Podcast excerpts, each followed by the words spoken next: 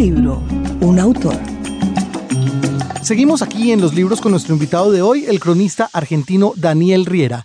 Él trae para nosotros la publicación colombiana, la edición colombiana de su compendio de crónicas de Argentina a México en bus. Crónicas que fueron publicadas todas ellas a lo largo del año 2007 en la revista Soho mes a mes y que ahora aparecen en un solo tomo, con lo cual no tenemos que quedarnos con el suspenso ni con la intriga de saber qué fue lo que pasó cada uno de los meses que van pasando, sino que ya las tenemos todas de una vez para ir leyendo de corrido.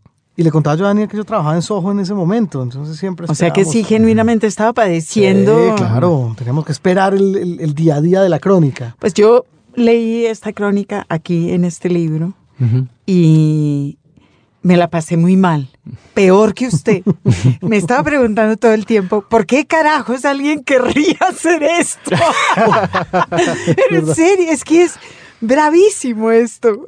Entonces la pregunta sí es esa, ¿por qué carajos alguien querría hacer esto? Te voy a contestar, tiene que ver con un motivo futbolístico.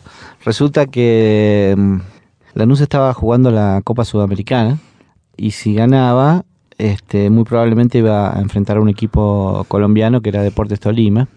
Y entonces yo le escribía, ese mismo año yo había ido a ver a los Rolling Stones eh, a, Brasil, esta crónica que leí recién, y le escribí a Daniel, le dije, mira, eh, probablemente era un juego con el Tolima, yo quiero ir, ¿qué podemos inventar? Y entonces Daniel me dijo, bueno, este, eh, si te venís en bus hasta acá y haces una serie de crónicas con eso, después te vas a ver el partido. Y yo le dije, trato hecho. Esto va de mal en peor. y el tema es que el Tolima perdió su partido y el final de, y el rival final de la NU fue el Pachuca de México, ¿no? Este, o sea que le tocó echar hasta allá. Y, no, y me dijo, bueno, ¿por qué no seguís hasta Tijuana? Bueno, ya no llego para el partido, pero no importa. este Y, bueno, lo hice. El partido lo vi por televisión acá en Bogotá. Así que ese fue el origen, ¿no? Y después me entusiasmé mucho con la idea. Me pareció tenía la suerte de trabajar con mis amigos en la revista Barcelona, una revista que hicimos entre todos, entonces dije, che, este, alguien le molesta que yo me vaya un par de meses, este, no, en absoluto, no, todo bien. Entonces ahí fui. Muy bien. De Argentina a México en bus, Daniel Riera demuestra que A, el mundo no está globalizado. B, nada está conectado. C, la vida es horrible en todas partes. en América Latina se come mal o peor. y la peor sorpresa para mí, los choferes de bus no conocen los caminos. Pero qué sería de conclusiones, Margarita. No es, no, no es, es una conclusión bastante, un resumen bastante preciso de la crónica. No es tan así, pero es algo así. Este, sí, bueno, ocurrió que, que había una huelga muy prototípica por parte de la de trabajadores bananeros en Ecuador, este, y, y la pasamos muy mal porque no, no empezaron a dar vueltas este, por la montaña y nos empezamos a marear todos y empezó la gente a vomitar este, y, y, cada tanto se cruzaban con un policía que les decía no, por acá no tampoco porque por allá también cortaron. Este, bueno, finalmente le encontramos la salida. Lo, lo loco es que cada contratiempo, no sé, este, aquí en Colombia, este, para entrar a Colombia tuvimos que esperar siete horas porque la frontera estaba cerrada. Este... Pero estaba cerrada porque sí. A mí me pareció divino eso. Yo, yo voy a cargar este libro debajo del brazo. Todo e, es, un retrato del capricho de los funcionarios ah, públicos latinoamericanos que excepcionalmente aparece aquí y que en general de la que todo el mundo habla pero nadie escribe. Sí, sí. Cierra la frontera, hágame el favor.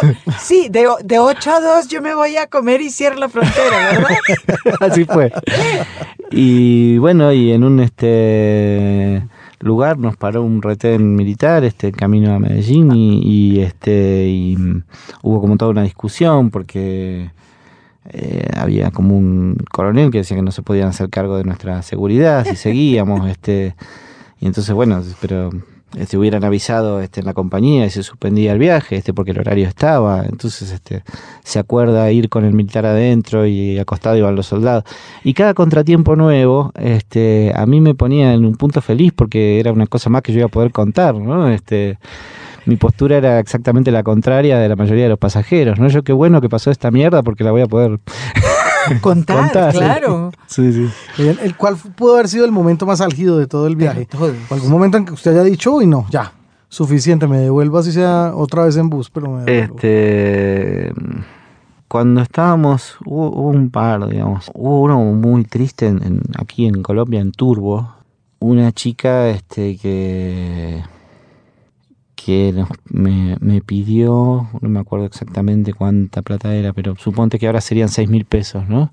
Me regala seis mil pesos, ¿no? Este, son tres dólares, una cosa así.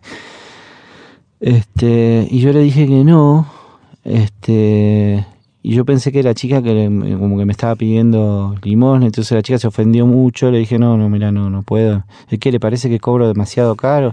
Este, era una chica a la cual le faltaba un pie y estaba ofreciendo su prostitución por, por este, este, por tres dólares, ¿no? Este, Dos mil pesos era lo que estaba pidiendo. Es sí, que lo... y- es impresionante. Ese fue, fue un momento muy duro y otro momento muy duro fue en, en Tijuana que nos este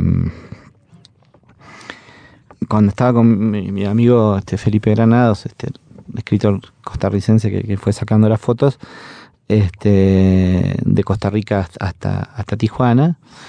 Eh, llegamos a Tijuana y nos paran así, nos tenían medio como o sea, es como que en Tijuana están observando todo cuando alguien llega a la terminal de buses, ¿viste? Este, y de dónde son y, qué buscan. Dicen, mire, váyanse a.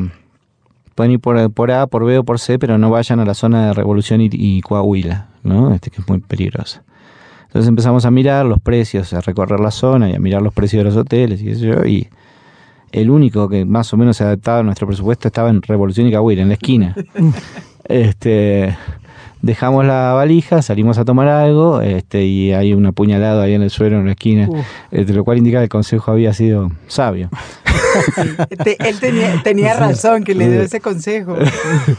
Bueno, pero también tiene que haber sido muy feroz después de 6.500 horas de bus, las va contando todo el tiempo, y yo detrás.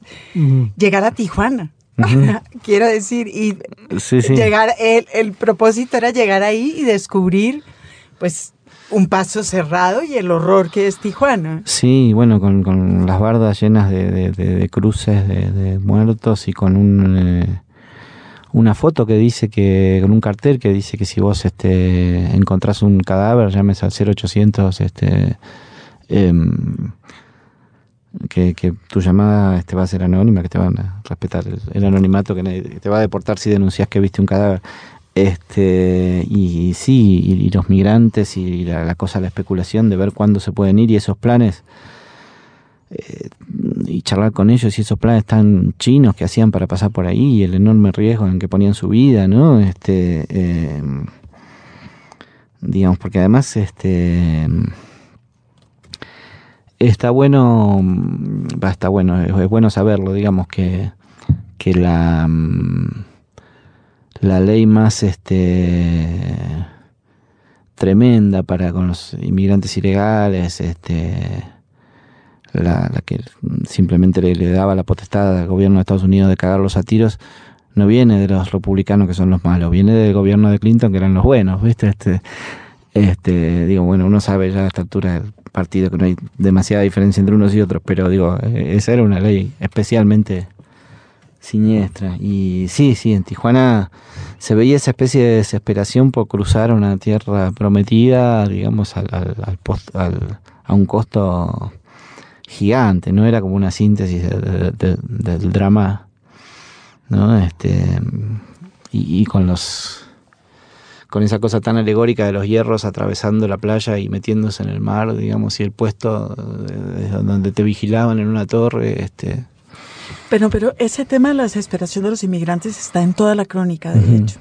Es decir, empieza eh, en el bus. La Sí. gente que va en el bus saliendo a Sí. Buenos Aires son, Claro. eh, son inmigrantes o emigrantes desesperados. Sí, sí, sí, vinieron- llegar- es decir, todo habían es- intentado hacerse la América en Buenos Aires y no les salió y regresaban a Perú. Sí, así en, empieza el en- viaje. en ese sentido, la crónica es, digamos, una crónica de la gran desesperación e incertidumbre latinoamericanas. Todo el mundo está buscando un lugar mejor, exactamente. Un lugar mejor que no existe, por supuesto, que cada vez es peor, cada vez es más azaroso. Es así. Otra cosa que a mí me pareció interesante de esa crónica es, eh, y, y está relacionado con esa desesperación de buscar una vida medianamente mejor, que es eh, la bron las broncas nacionales, porque por supuesto, ah, ah, es que los chilenos son todos unos... Mm, sí, la bronca con el vecino. Con el vecino, pero Que, que, que, también atraviesa, es decir, va con usted en el bus. Sí, sí, usted es culpa suya, la fue sintiendo en todas partes. Sí, sí, es así, es, es un, lugar común, digo, este argentinos miran mal a chilenos, chilenos miran mal a argentinos y a peruanos no te cuento, peruanos a ecuatorianos, este, y así frontera a frontera vas viendo mala onda, digamos, este, eh, constante. Bueno, y Costa Rica, Nicaragua, digamos, este, es tremendo. Bueno, este, yo fui con, estuve en la casa de la mm, editora del suplemento cultural del diario más importante de, Nicaragua y había ido con un fotógrafo tico y ella se la pasó diciéndole no me gustan los ticos, no me gustan los ticos, no me gustan los ticos. Oh. Este, es decir, este no fue que, que estaba conversando con una en una asamblea en una mara, ¿viste? Estaba digo, la editora del suplemento cultural del diario más importante del país. Increíble eso. Bueno, las conclusiones de Margarita ya, fueron explícitamente puestas sobre el tapete. ¿Cuáles fueron las suyas propias, Daniel? Las mías propias, a ver, este... Eh, para mí valió la pena haber hecho ese viaje. Para mí, este, digamos, nuestros problemas son parecidos y, y, esas broncas que son como, bueno, eso se ve en los mundiales de fútbol, también esas broncas que son como como colectivas o como de masa, ¿no? que son un poco estúpidas, este, cuando uno está cara a cara con alguien se diluyen mucho. Claro, pero son broncas como relacionadas con, con, la, con la situación económica, la culpa es del, del vecino. Sí, claro, bueno, en, la Argentina hace cuatro o cinco años la Unión Obrera de la Construcción, el Sindicato de Trabajadores de la Construcción, había hecho unos afiches muy horribles sobre los este, eh, paraguayos y bolivianos obreros que supuestamente nos venían a sacar del trabajo pidiendo leyes más duras con la inmigración, digamos, o sea, echarle la culpa al otro de tus problemas es una constante, sí, sí. Pero sí, cuando atravesás este, eso y cuando te relacionás en un lugar este, cara a cara con alguien y, le das al otro la posibilidad de despojarse de sus prejuicios, y todo eso desaparece, eso se diluye. Cuando se puede hacer eso, estar cara a cara con alguien, etcétera, etcétera. ¿Quiénes son sus coetáneos en la crónica en América Latina? A ver. ¿Quiénes son sus compañeros de generación?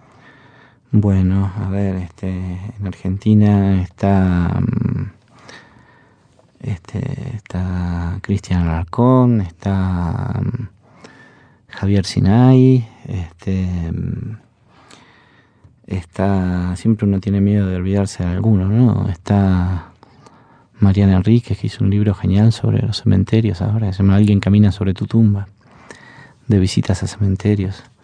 Está Miguel Prens, que es muy bueno. Este, bueno, está Leila, en Bolivia está Alex Ayala, este, en Chile están este, Juan Pablo Meneses y Francisco Moguat, que son tremendos los dos. Bueno, eh, acá está Alberto, este, que va a estar mañana en la, presentación de mi libro. Este, que tiene programa aquí en Señal Radio Colombia, del canto al cuento. Que escribió, que escribió la... La retiración de... Sí, y está, bueno, Fernando Quiroz, este, a quien le, pude editar un libro allá en Buenos Aires, en una época que dirigía una, una colección de crónicas.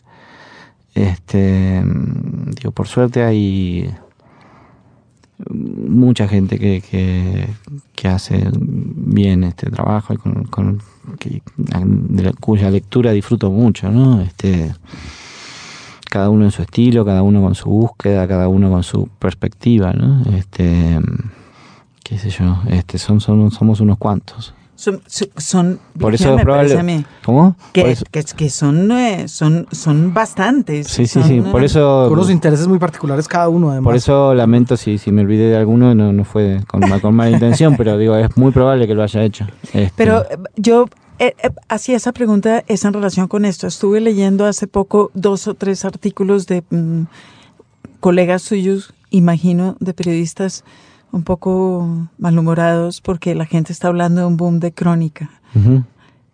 Que por supuesto es evidente, hay un boom de crónica. Sí, lo que pasa, bueno, por ahí, por ahí yo mismo soy un poco malhumorado. A ver, eso, porque, eso. Este, bueno, porque, este, digamos, este, si hubiese un boom de crónica, este, tendría que haber un mercado fuerte, nuestros libros tendrían que vender millones, digamos. Cuando se habla de boom, digo, uno piensa en, en García Márquez, en Vargas Llosa, en Carlos Fuentes. y no- Pero además García Márquez, Vargas Llosa y Carlos Fuentes hace dos años, no hace, no hace 40 cuando fue el boom. Sí, sí. Claro, pero bueno, digo, este, eso así, en esos términos, en esos números, este, no existe, digo, no, no ganamos tanta plata como ellos, no nos conoce tanta gente como a ellos, este, probablemente sea justo que eso suceda, digamos, pero no, no es que no es que estoy reclamando que eso suceda, quiero que quede claro, pero digo, sí, sí, me- el, el boom de crónica no es equiparable al boom eh, no, bueno, latinoamericano porque de... creo que el libro que sacó acá Alfaguara, que, que tiene que tiene justo esa crónica de los Rolling Stones, este, antología de crónica latinoamericana actual, dice el nuevo boom latinoamericano. Bueno, eso es una barbaridad, digo, este, solo se entiende desde la estrategia comercial de decir, bueno, este, vamos a, hacer notar que hay mucha gente interesada en esto y que por lo tanto puede ser bueno que usted también compre este libro que está comprando tanta gente, pero bueno, no es tan así. Digo, si te digo lo que me pagaron por ese libro, no, por mi crónica de ese libro, que era una cosa como 50 euros, 60 euros, digo, bueno, no, evidentemente no hay boom posible. Está, está contradiciendo el boom. Sí. Yo estaba pensando que el boom, más que en libros, debería medirse en revistas. Andrés Hoyos me contradiría inmediatamente, diría que hay poquitas, pero es un hecho que en los últimos 20 o 30 años han surgido revistas especializadas que- e impresas y en la red que publican textos largos Sí, eh, sí. de crónica periodística, eh, cosa que no era tan evidente, digamos, en los 50s, 60s. Sí, sí, sí. No, y, y, mm, es así. Bueno, en, en Argentina eh, hubo un par de revistas. La primera revista, Panorama, en la década del 60, era una revista libro con lomo, con textos larguísimos, publicaba Rodolfo Walsh, sus crónicas, por ejemplo. Este, pero sí, digamos, por ahí en los últimos años, este, hubo, digamos, es un fenómeno como muy, en este, digamos que en este milenio creció creció mucho, digo. Eh, lo de lo de boom me sigue pareciendo un poco temerario, digamos. No usemos la palabra boom, pero entonces volvamos al tema generacional. ¿Usted sí se siente parte de una generación que está sí. impulsada, digamos, por una serie de motivaciones comunes? Eh, esa es una pregunta muy profunda que no sé si te la puedo contestar, digo, porque, eh, eh, a ver, vos hablas de motivaciones y uno se pregunta, eh, ¿para qué hace lo que hace? ¿No? Este, y mm, yo quizás sea un poco antiguo en ese sentido, pero todavía creo en la posibilidad de que el periodismo pu- pueda ser un vehículo de, de- de transformación de la realidad, este gradual, por cierto, ¿no? Este no es que vos este escribís dos notas buenas y al día siguiente haces la revolución, ¿no? Pero pero, pero sí creo que, que- que una, una buena crónica puede generar alguna idea, puede contribuir a un cambio de un estado de cosas. Por, lo, este, por lo menos hacer mella. Sí, sí, exactamente. Entonces, este, y es como, bueno, a mí me alegra que, que mis crónicas este, que, sean lo más lindas que se pueda, lo más disfrutables que se pueda, pero no es que el objetivo sea ese en sí mismo, ¿viste? ¿No? O sea, si, si, este, si uno está como autocelebrando este, lo, lo, lo bueno que son los adjetivos que usa, ¿viste? Lo bien que construyó tal o cual párrafo. Bueno, pues entonces uno es un pelotudo, ¿viste? O sea, eh, entonces, en ese sentido, digo, yo no sé si, si, si todos mis, este, todos los colegas que nombré lo ven, sé que unos cuantos sí, ¿no? Pero no sé si todos lo, vemos desde la misma manera. Digo, yo, yo tengo la... Eh, Kapuscinski escribió un libro que decía los cínicos no sirven para este oficio. Este, yo creo que es bastante que es bastante así, digo, yo creo que, que, mm, eh, por un lado a mí las crónicas me dan la posibilidad de nutrirme de, de otros, de aprender de otros, digo, este, fui a entrevistar a, unos ventrílocos para un libro que estaba haciendo y terminé convertido en ventrílocuo. Digo, ese sería el, ejemplo más radical de esto. Y, tenemos que hablar de eso. Y mm, digamos, y por el otro lado, sí, uno, yo por lo menos tengo esa, esa como, como mirada política, ¿no? Digo, a mí me cuando me invitan a un encuentro sobre crónica y eso y hablan de, que me, saca cuando me hablan de que lo inventó todo, lo inventaron todo desde Truman Capote y Tom Wolf, digo, esa nomenclatura, digo, que es como plantar la banderita en la luna, ¿no? Digo, una cosa que estaba que ya estaba inventada, digamos, este, ellos dijeron, un día decidieron que la habían inventado, ¿no? Y entonces le proclamaron al mundo, nosotros inventamos la crónica periodística. Es una estupidez que no se sostiene. Fundaron Caracas en pleno centro de Caracas. Claro, es una estupidez que no tiene ninguna clase de sustento histórico, digamos, y sin embargo mucha gente la repite como loro, ¿no? Entonces, este, bueno, digo, tener una actitud política, hacemos crónica desde Latinoamérica, somos latinoamericanos, no estamos haciendo algo que inventaron ellos, digo, este y, estamos más cerca de haberla inventado nosotros este, que de haberla inventado ellos. Digo, en, el diario La Nación, en la Argentina, este, cuando era tamaño sábana, escribían Rubén Darío, José Martí, ¿no? Este, es decir, este, cuando este, Truman Capote se limpiaba los pañales, ¿no? Este, le limpiaba los pañales, supongo, no se los limpiaría. Yo me pregunto si hay aportes a un género que además ha tenido muchas, muchas normas establecidas, todas cambiantes. Si usted ha hecho aportes conscientes a ese género, porque yo veo, pero, pero diré después, yo que veo, ¿hay, hay algo que usted ha hecho, no, eso no me gusta, yo quiero mejor hacer eso o hablar así o, o intentar este camino que no se ha intentado. Mira, no sé cuál es mi aporte, digamos, o sea, como, como docente, como, al dictar constantemente clases, bueno, de hecho ahora estoy haciendo esto acá mismo en, Colombia, eh, trato de pensar un poco en qué hace cada uno, digo, es, es más fácil que, lo digan los demás. Lo que sí te digo es que, que mi actitud ante la crónica es pensar que, eh, que es un riesgo muy grande el de cristalizarla, que nació para ser un formato bien bien libre, ¿no? Y que, bueno, a veces este que tiene como un riesgo muy grande de anquilosarse, ¿no? Este en, la narración durante la fabricación, dice usted. Claro, como que hay procedimientos medio estándar que, suelen repetirse, este, que, que, uno tiene que estar atento de eso y tratar de, como de desaprender todo el tiempo y de correrse, porque digo, si no se pierde la libertad para la cual este, fue hecha, ¿no? Este, hay mucha gente que tiene la costumbre de narrarlo todo, ¿no? Este, Yo le doy desde unos ejemplo a mis alumnos que, eh, que siempre que es, escriben, este, ella pidió un cortado, ¿no? Eh, y, qué me estás contando con eso? Y a mí qué me importa que ella pidió un cortado. Si ella se tomaba un whisky a las 8 de la mañana, estaba buenísimo. O, bueno, no, a lo mejor si ella se tiró el café sobre las tetas y lo vamos a leer en el párrafo siguiente y se quemó y la llevaron al hospital, bueno, por ahí sí o si el café tenía veneno y ella se murió, pero digo, si ella se tomó un cortado, ¿por qué se ella tomó un cortado?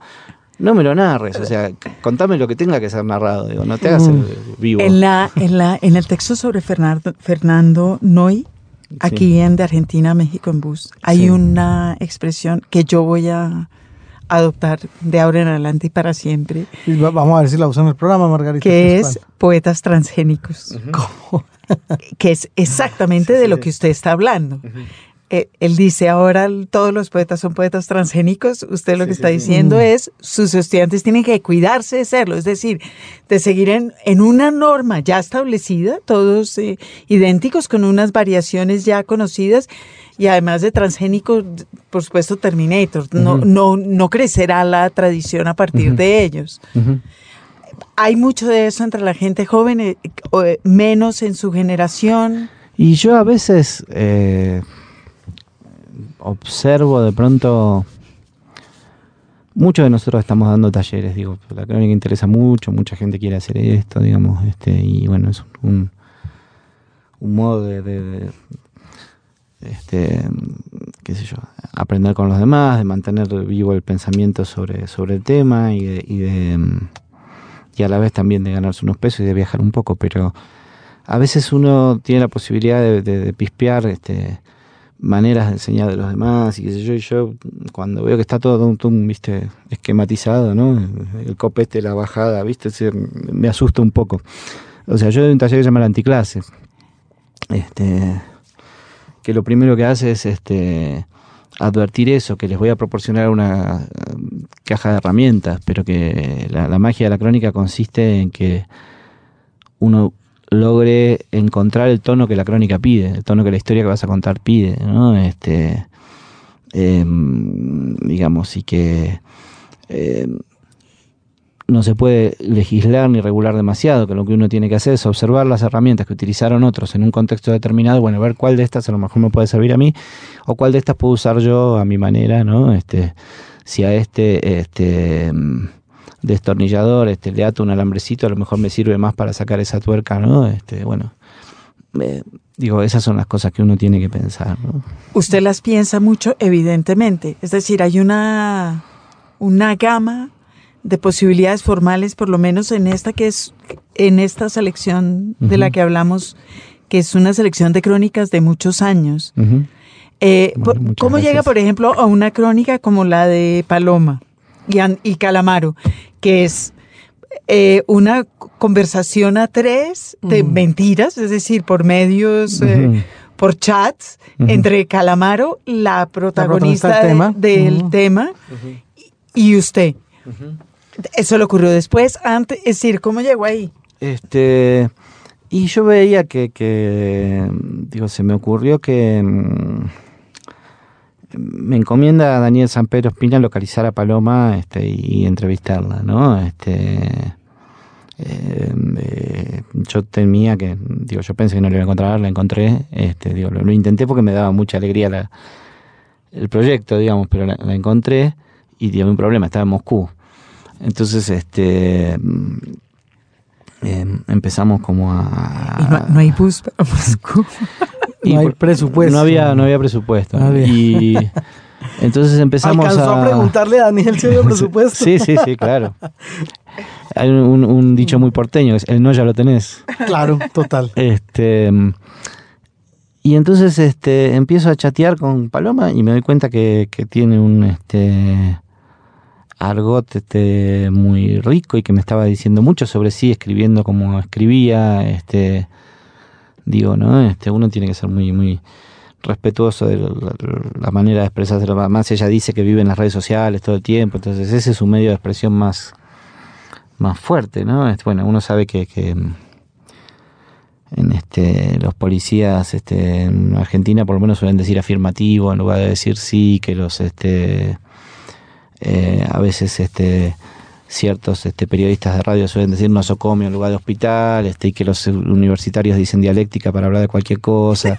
este, y eso es muy rico, digamos, nos dice mucho sobre los entrevistados. Y en el caso de Paloma, digo, lo que sucedió fue, fue eso. Yo veía que el modo de hablar de ella me estaba dando la estructura de la nota, digamos. O sea, que no editarlo y traducirlo y sacarle los errores de ortografía este, y sacarle los énfasis y los signos de exclamación, digo, la, cagaba, ¿no? Digo, me había dado ella el tono, ¿no? Digo, eso. Estar a, a, tono con, y ser respetuoso de, observar eso que está apareciendo, ¿no? En los libros, la literatura se oye.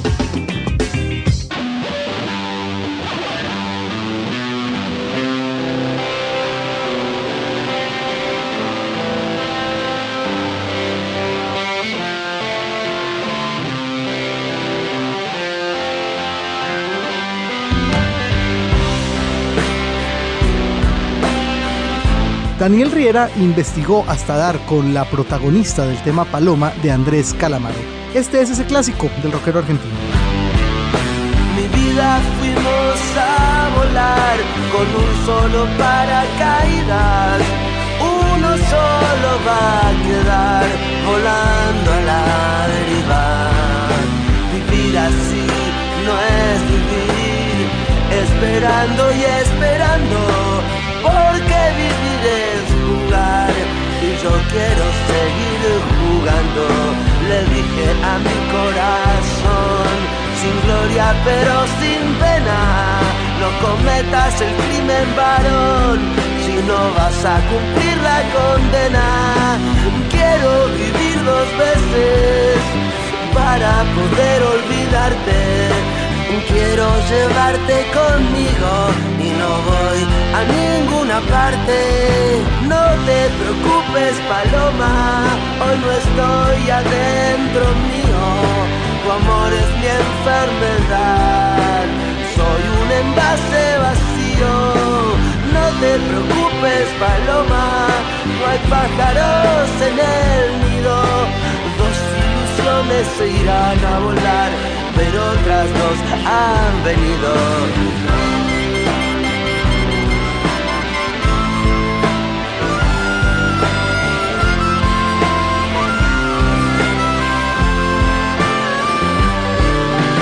sin olvido de vivir, colgado de sentimiento.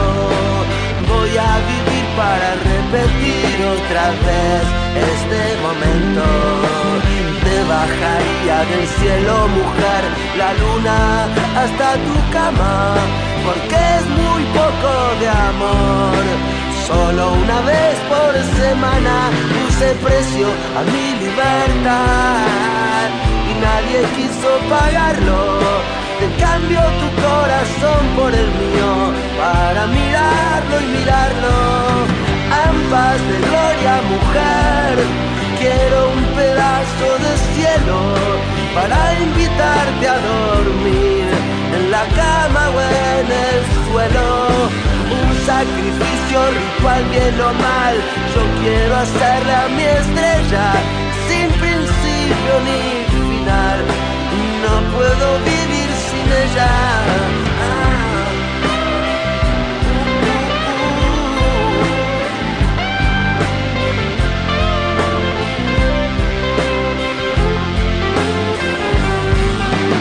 Quiero vivir dos veces para poder olvidarte. Quiero llevarte conmigo y no voy a ninguna parte. No te preocupes, paloma, hoy no estoy adentro mío. Tu amor es mi enfermedad, soy un envase vacío. No te preocupes, paloma, no hay pájaros en el nido. Se irán a volar, pero otras dos han venido.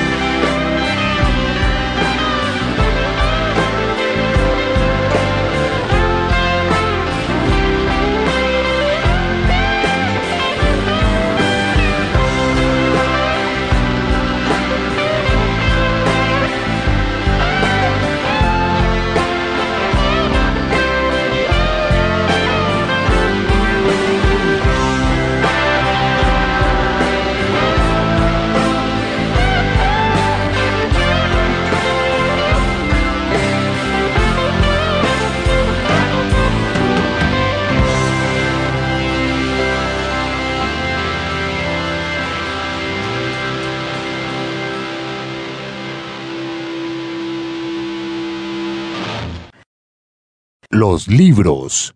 Señal Radio Colombia. En lista de espera. En lista de espera es nuestra sección de preguntas breves para respuestas breves, encabezada siempre por Margarita Valencia con un cuestionario que ya tiene listo. El cuestionario esta vez será para nuestro invitado de hoy, el cronista argentino Daniel Riera. Margarita. La primera pregunta en relación con, con su generación también es, ¿los lee? ¿Lee? Sí, sí. ¿Qué sí. lee? Si, si leo a mi generación de... Lee a su generación primero, sí. Sí, sí, sí, sí, los leo a todos porque, mm, porque estoy dando talleres de crónica y siempre trato de, de trabajar con lo que está saliendo. Este, eh, digo, ahora este, los leo a todos. a- te nombré a, a Miguel Prenz, este, te nombré a Alex Ayala, te nombré a Javier Sinay. Digo, O sea que pa- gran parte de su lectura Sí. cotidiana son revistas o... Sí, además doy un taller de lectura este, relacionado con, con literatura que, que me hace a veces este, releer, digamos, este, y en esa relectura este, también a veces pongo libros que no leí para sorprenderme con mis alumnos este, y analizarlos juntos. Este, pero sí, estoy leyendo constantemente, digo, tanto literatura de ¿Y ficción. este como taller de lectura para quién es? ¿Para periodistas? ¿Para...? No, no, no, no, no. Es un taller de... eh, hay narrativa de ficción, hay ensayos, hay un poco de periodismo también, pero el plan es este juntarnos de una manera no académica y hablar de lo que nos deparó la lectura de, de un libro X. O, sea, que siempre ha sido lector, lectora sí, sí. secas. Sí, sí, sí. Y además de lo que tiene que ver con el oficio, ¿qué le gusta? La novela, la- le gusta la poesía. Eso también nos dimos cuenta leyendo su libro. Sí, me gusta mucho la novela, me gusta mucho la poesía, este, bueno, eh, a ver qué estoy leyendo ahora, este, em, em, hace poco estuve en Chile y leí una escritora chilena de- de- un poco más joven que yo que se llama Nona Fernández y me encantó. Mapocho. No, uno que se llama Space Invaders. Este, eh, precioso. Bueno, voy, voy y vuelvo a Borges siempre. Este, em, tengo mis, este, mis héroes de aquí, allá, de todas partes, ¿no? Este, Borges, Bioy, este, eh, Stephen King es uno de mis héroes también. Este, mm, ¿Esos son como autores que lo acompañan desde siempre? Sí, sí, sí, ¿Lo has- son- ¿Los ha ido sumando? Sí, son gente que siempre va a estar, Aira. Me este, parece, bueno, la combinación se va poniendo cada vez más delirantemente divertida. Aira, Stephen King, Borges. Sí, sí, Viñas. Bueno, Ai- Aire y Viñas se supone que serían antitéticos, pero eh, bueno, y Viñas y Borges se supone que también en el, Sí. en el libro sobre Borges que escribió Paus. Bioy, este, Ah, se, se, se burlan mucho de Viñas entre los dos, este, y, y, bueno, a mí me gustan los dos. Este, uno tiene su su biblioteca con escritores que se odiaban entre sí, no hay ningún problema con eso, ¿no? A, uno no le tiene por qué importar. No, y bueno, y, y- sí, gente. ¿Tiene Los alguna hora en particular a la que le gusta leer? ¿Cómo? ¿Alguna hora en la que le gusta leer? ¿Alguna hora en particular a la que me gusta leer? Eh, no, como viajo mucho y vivo en el Gran Buenos Aires, este, aprovecho mucho los viajes para leer. Este, viajo en tren y voy leyendo, en bus y voy leyendo. Este, eh, ese es un buen momento para leer porque son distancias grandes. De pronto tengo una hora hasta el centro de la ciudad desde mi casa generalmente y en esa hora leo siempre. ¿Lee en pantalla, en papel? ¿No le importa? Eh, en papel leo, sí, en, en, en pantalla leo para corregir o leo alguna nota que salió en un diario, pero los libros los leo en papel. No, no tengo ebook, no tengo Kindle, no tengo nada de eso. No tengo prejuicios contra eso, pero estoy muy bien con los libros. ¿Lee prensa? ¿Qué? ¿Lee sí. prensa? Sí, sí. ¿Y la lee en pantalla o en papel? Este leo los domingos me compro el diario Página 12 que tiene suplemento radar, este y lo leo en papel. Este y los días de semana a veces compro un diario deportivo que se llama Olé, que es como una lectura de, de batalla, ¿no? Uno quiere saber cómo forma la Lanús y ahí está la formación de Lanús. Este em, digamos, y, y lo, lo compro en cuando hay un acontecimiento importante lo compro en papel, si no lo, lo repaso en online. ¿Qué libro ha regalado muchas veces? ¿Qué libro he regalado muchas veces? A ver. Eh, hay dos libros, uno de un autor fallecido y uno de, de un autor vivo. Este, bueno, la obra de los dos está viva, ¿no? Que he regalado muchas veces, que son Bellas Artes, de un escritor argentino que se llama Luis Agasti. Este, ese lo he regalado no menos de tres veces. Y mm, con toda intención, el libro de ensayos de Charlie Failing, este, que firmaba así y Failing. Este, em, ese es otro libro que he regalado muchas veces, porque además este, está, mm, este, suele estar en mesa de saldo. Bueno, Failing falleció hace muchos años, creo en el 96, 97. Este, pero un escritor admirable que murió a los 36 años.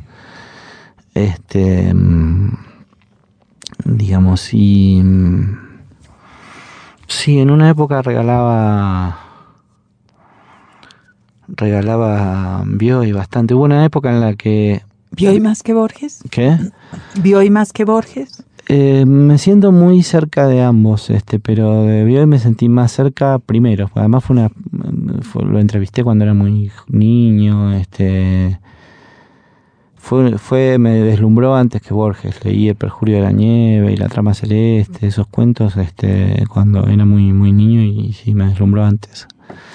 Este, y cuando hubo una época en la que en una librería de la Avenida de Mayo aparecieron en oferta los este el libro ese gordo que que se llama Borges, eh, lo- los diarios que, que relata sobre Sí. sus encuentros con Borges. Ahora hay una edición más chiquita, pero la, edición original del libro apareció en oferta en una librería que había como 5 o 6 ejemplares, suponte a 60 pesos, y yo los sacudí y se los regalé a todos mis amigos. Este, y ese es un libro de 1500 páginas que me duró 10 días, ¿viste? Este, y hacía mucho que no lo leía a Bioy y me sorprendió mucho el que el, el- el placer de reencontrarme, digamos, con su, su prosa, con su estilo, estaba intacto. Nuevamente la curiosidad que me despertaba esos chusmeríos, ¿no? Que eran como los viejos de los mapes, ¿viste? En el palco ahí hablando mal de todo el mundo.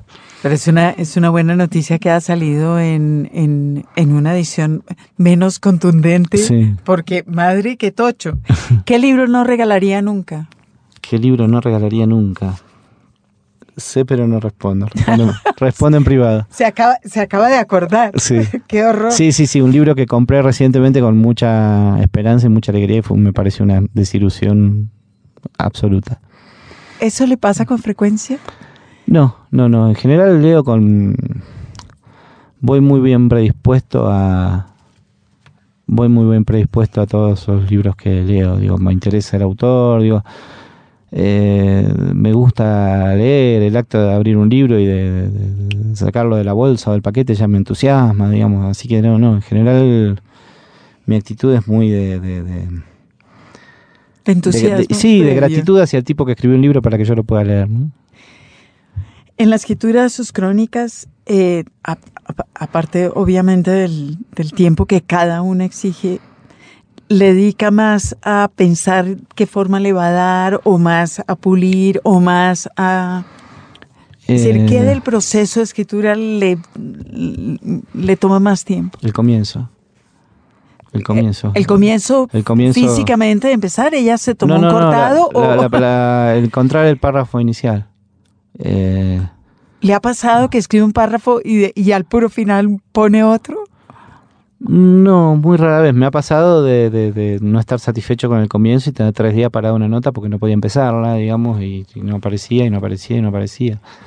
Y si no tiene ese párrafo inicial, ¿no puede seguir? No, no, no, lisa y llanamente no. Este eh, es lo que más este, me cuesta. Y mm, después sí hay un como un, un trabajo de pulido, pero ya siento que no se interrumpe, que, que sigue. Lo que no hago son maquetas, ¿viste? No, no, nunca.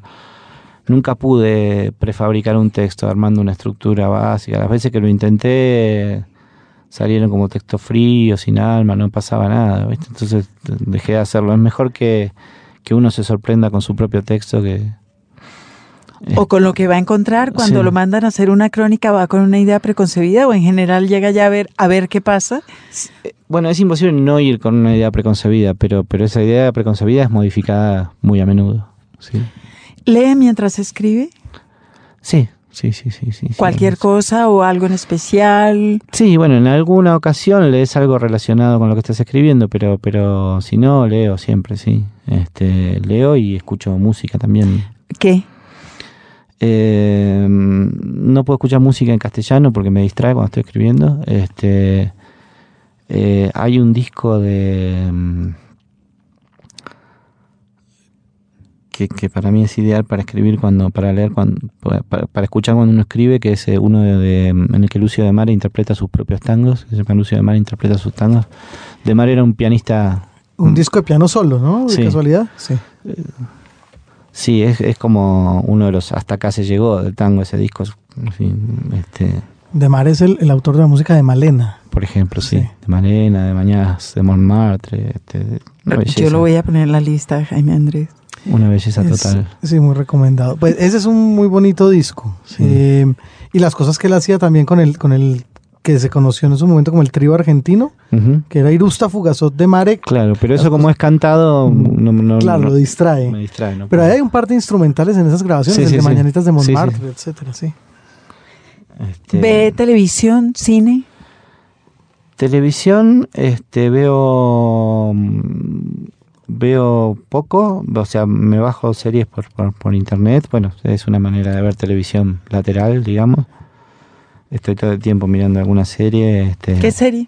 ¿Qué series ha visto últimamente que le han gustado? Bueno, Louis me gusta mucho, este, Louis me gusta mucho, Dexter ranquea altísimo, Trem me, me mató, este, ahora estoy mirando Breaking Bad, estoy terminando la segunda temporada, este, True Detective me, me encantó, este, me- digo, nada, la paso bien mirando. Treme, sí. no la habían nombrado aquí en el programa y es muy buena para el melómano, es decir, creo que todos quienes tienen alguna inquietud en, en específico por el, por el blues y por la música de Nueva Orleans, Sí, Trem es maravillosa. digo, la- por- además, la, la historia, digo, además de la historia, por la música también y por la recreación del clima de, de Nueva Orleans y por este.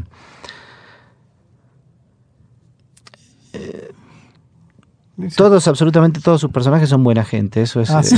el po- hasta el policía, hasta el tipo que quiere hacer negocios inmobiliarios, este, y uno quiere que les vaya bien y bueno, no les va tan bien y sufre con ellos. Digo, este, digo, no, no hay ni, no hay ni un solo hijo de puta en, en- en Trem, es increíble. y la- Este, las sorpresas que ¡Qué depara la delicia! serie, las- por ejemplo, las sorpresas que depara en el sentido de cómo Fats Domino está vivo. Sí, sí, sí. Digo, no me lo hubiera imaginado. Ahí está, por ejemplo, Fats Domino, entre muchos otros músicos, Rufus Sí, sí. Kermit. Sí, Doctor John aparece. sí. Doctor John, claro. sí, sí. Eh, Alain Toussaint. Sí, muy buena serie. Eh, ¿Alguna película favorita? ¿Alguna película favorita? Eh, sí, muchas, pero La última tentación de Cristo de Scorsese es una película que me partió la cabeza, así como liberación universal de la culpa, ¿no? Este, o sea, la idea de, bueno, finalmente nosotros no matamos a este muchacho, ¿no? Este, eh, digamos, no tenemos ninguna culpa. Este, uno lo sospechaba, ¿no? Porque fue todo eso fue sucedido hace dos mil años, uno no había nacido, pero eh, plantea ese discurso de una manera muy, muy lúcida esa película. Y mm, bueno, recientemente vi una película argentina, un clásico que me debía, que es este que es eh, Soñar, Soñar de Leonardo Fabio, con Gianfranco Pagliaro, el cantante, y, Carlos Monzón, que es la película más gay de la historia, porque está Monzón con roleros cruzados de piernas y una bata, este digo, este no, no y mm, es una película sobre una amistad muy profunda, pero en un momento no aparece una mujer en toda la película, y en un momento dado eh, solamente aparece una y es para que Gianfranco Pagliaro le robe plata. Este, y una mujer muy bella, y en un momento dado Gianfranco Pagliaro dice, grita Carmen, Carmen, ¿no? Y uno eh, está como en un medio de transporte, en un colectivo y se baja, empieza a correr a Carmen, y resulta que Carmen era un enano que había trabajado con él. este no, me pareció maravillosa, sí. Bueno, viste como True Detective, viste esos hombres que son tan amigos que te quedas pensando. Claro, que es genial. Este mm, Bueno, eso sí, la historia de la literatura está llena Sí. de esas amistades Sí, intensas uh, y envidiables. Soñar, soñar me pareció, sí, sí, me pareció así maravillosa y, y, mm, la vi hace muy poquito, por eso te la menciono. Y hace poco vi una película, hace poco fui al cine con la intención de ver la película de Budapest de Wen- Wen- Wes Anderson. Wes Anderson. y en realidad y hubo un error en el aviso en el diario estaban dando una de, que- de Bucarest de película romana este que tenía la mm, la película era un bodrio insondable y, y era como un director de cine que estaba eh, filmando una película y le explicaba a la protagonista este que su idea era la de Antonioni, ¿no? Este, viste, no sé, Blow Up. En realidad se lo explicaba al espectador, el tipo que era como un pedante, ¿no? Que le, que le quería mostrar que, bueno, para entender que- esta película tenés que haber visto las películas de Antonioni. Un, Porque, un director que hace películas con pie de página, qué claro, cosa porque, bonita. porque yo soy como Antonioni, entonces vos, si ves a Antonioni, vas a entenderme a mí. Y la película tenía una endoscopía. este, como cinco minutos de una endoscopía y vos mirabas ahí entonces, el culo, las babas del culo, todo por dentro. Qué buen plan. Este, Tremendo, sí. un- inauguró el cine endoscópico ¿no? Este, y no, no me gustó. Está claro. No me gustó. Y terminó la película y un señor dijo en voz alta, con una mano en el corazón, ¿a alguien le gustó esta película? dijo, porque dijo, yo esa película de Antonioni, que nombra las vi, pero no, no es lo mismo. No tiene que ver. Yo sí entendí, Antonioni. Y para terminar este cuestionario, yo me encontré en la entrevista que usted le hace a Siri Husbet una frase que quisiera que usted comentara en relación con su obra, que es, estoy interesada en el simulacro. Ay, qué difícil. Este, ¿Y qué vos qué pensás que tiene que ver con mi obra? Pues porque a mí me pareció que todo... Yo no voy a hacerle su tarea. No, no, pero decime que me interesa tu opinión. Pero si alguna pista, Margarita, por favor. Sí.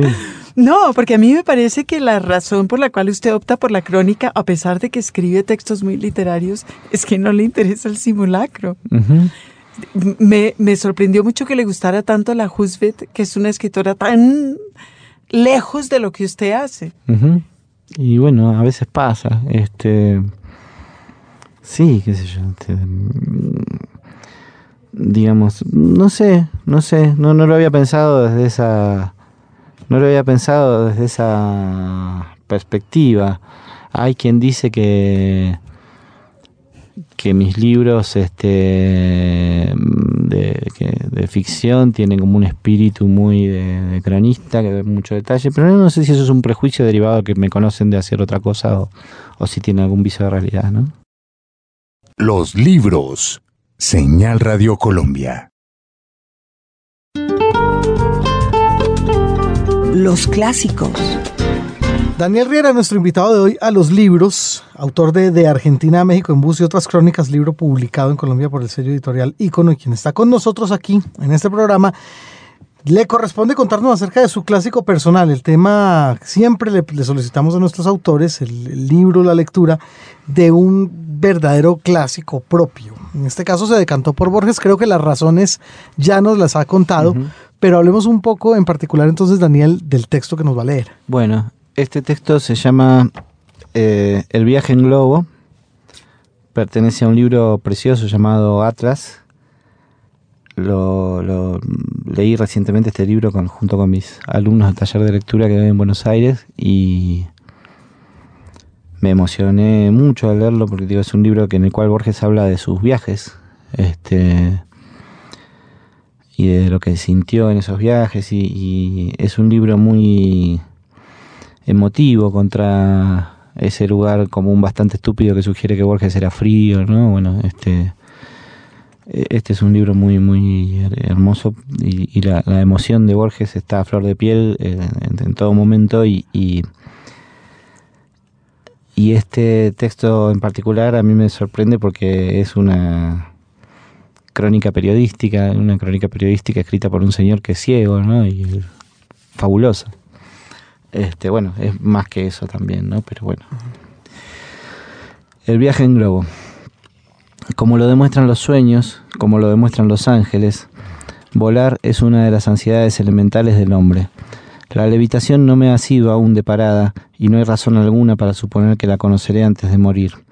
Ciertamente el avión no nos ofrece nada que se parezca al vuelo. El hecho de sentirse encerrado en un ordenado recinto de cristal y de hierro no se asemeja al vuelo de los pájaros ni al vuelo de los ángeles. Los vaticinios terroríficos del personal de a bordo, con su ominosa enumeración de máscaras de oxígeno, de cinturones de seguridad, de puertas laterales de salida y de imposibles acrobacias aéreas, no son ni pueden ser auspiciosos. Las nubes tapan y escamotean los continentes y los mares. Los trayectos lindan con el tedio. El globo, en cambio, nos depara la convicción del vuelo, la agitación del viento amistoso, la cercanía de los pájaros. Toda palabra presupone una experiencia compartida. Si alguien no ha visto nunca el rojo, es inútil que yo lo compare con la sangrienta luna de San Juan el teólogo o con la ira. Si alguien ignora la peculiar fe- felicidad de un paseo en globo, es difícil que yo pueda explicársela. He pronunciado la palabra felicidad. Creo que es la más adecuada. En California, hará unos 30 días, María Kodama y yo fuimos a una modesta oficina perdida en el valle de Napa. Serían las 4 o las 5 de la mañana. Sabíamos que estaban por ocurrir las primeras claridades del alba. Un camión nos llevó a un lugar aún más distante, remolcando la barquilla. Arribamos a un sitio de la llanura que podía ser cualquier otro. Sacaron la barquilla, que era un canasto rectangular de madera y de mimbre, y empeñosamente extrajeron el gran globo de una valija. Lo desplegaron en la tierra. Separaron el género de nylon con ventiladores, y el globo, cuya forma era la de una pera invertida, como los grabados de las enciclopedias de nuestra infancia, creció sin prisa hasta alcanzar la altura y el ancho de una casa de varios pisos. No había ni puerta lateral ni escalera. Tuvieron que izarme sobre la borda. Éramos cinco pasajeros y el piloto que periódicamente henchía de gas el gran globo cóncavo. De pie, apoyamos las manos en la borda de la barquilla. Clareaba el día. A nuestros pies, a una altura angelical o de alto pájaro, se abrían los viñedos y los campos. El espacio era abierto. El ocioso viento que nos llevaba como si fuera un lento río nos acariciaba la frente, la nuca o las mejillas. Todos sentimos, creo, una felicidad casi física. Escribo casi porque no hay felicidad o dolor que sean solo físicos, siempre intervienen el pasado, las circunstancias, el asombro y otros hechos de la conciencia. El paseo, que duraría una hora y media, era también un viaje por aquel paraíso perdido que constituye el siglo XIX. Viajar en el globo imaginado por Montgolfier era también volver a las páginas de Poe, de Julio Verne y de Wells se recordará que sus selenitas, que habitan el interior de la luna, viajaban de una a otra galería en globos semejantes al nuestro y desconocían el vértigo.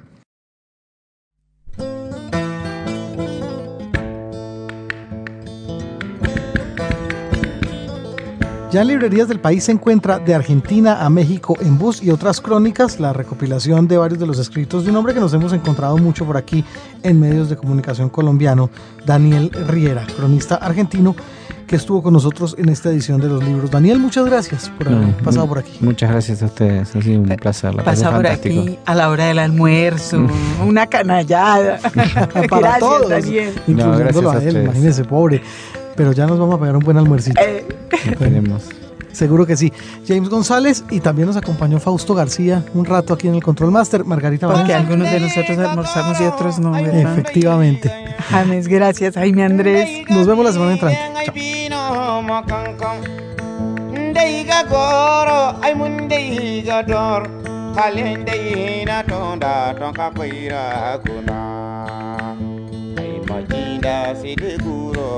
Chao.